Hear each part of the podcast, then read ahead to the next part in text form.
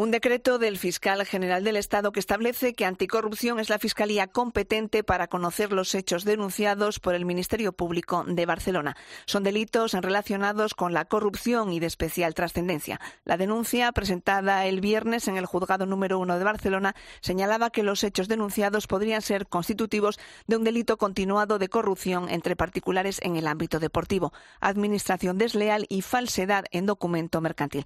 Según es escrito a través de Sandro Rosell y Josep María Bartomeu, el Barça mantuvo un acuerdo verbal estrictamente confidencial con el entonces vicepresidente del Comité Técnico de Árbitros, Enríquez Negreira, para favorecer al club con los árbitros, acuerdo a cambio de dinero.